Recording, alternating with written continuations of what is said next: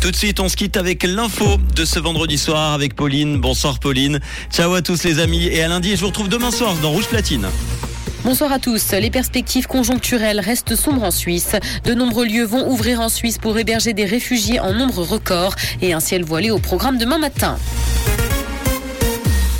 Les perspectives conjoncturelles restent sombres en Suisse. Le baromètre de l'Institut de recherche conjoncturelle COF de l'école polytechnique fédérale de Zurich a encore reculé en octobre. Il s'installe à 90,9 points. Le niveau de septembre a été corrigé à 93,8 points. Le baromètre est d'ailleurs tiré par le bas par les indicateurs de l'industrie manufacturière et de l'hôtellerie-restauration. Seul l'indicateur pour la catégorie autres services connaît une tendance positive.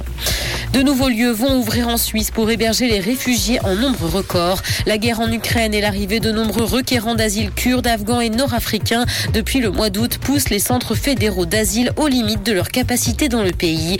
Environ 70 000 réfugiés ukrainiens sont arrivés en Suisse depuis le début de la guerre. Noyade, l'été a été particulièrement meurtrier en Suisse. Depuis le début de l'année et jusqu'au 15 septembre, 60 noyades ont été enregistrées, ce qui est largement au-dessus de la moyenne annuelle qui est de 46 décès par noyade. La majorité des morts ont eu lieu au bord et dans les eaux libres. La majeure partie des victimes sont des hommes et les 15-35 ans sont particulièrement à risque. Dans l'actualité internationale, guerre en Ukraine, les Russes ont achevé l'évacuation des civils de la région occupée de Kherson. Les habitants ont été transférés vers des régions plus sûres en Russie et notamment vers la Crimée. C'est ce qu'a annoncé un responsable pro-russe. Et ce parce que Kiev mène une contre-offensive dans la région annexée. De son côté, l'Ukraine qualifie ces transferts de déportation.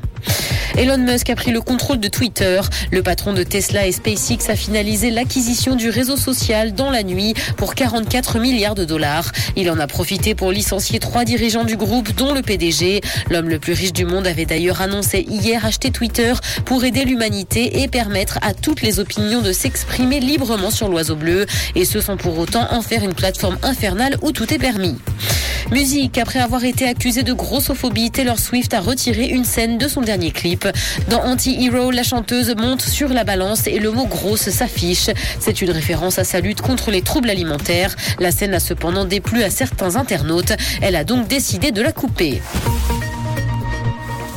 Le ciel sera voilé demain matin et deviendra de plus en plus opaque. Côté température, le mercure affichera 11 degrés à Nyon et Yverdon ainsi que 12 à Lausanne et Palinges. Bonne soirée à tous sur Rouge.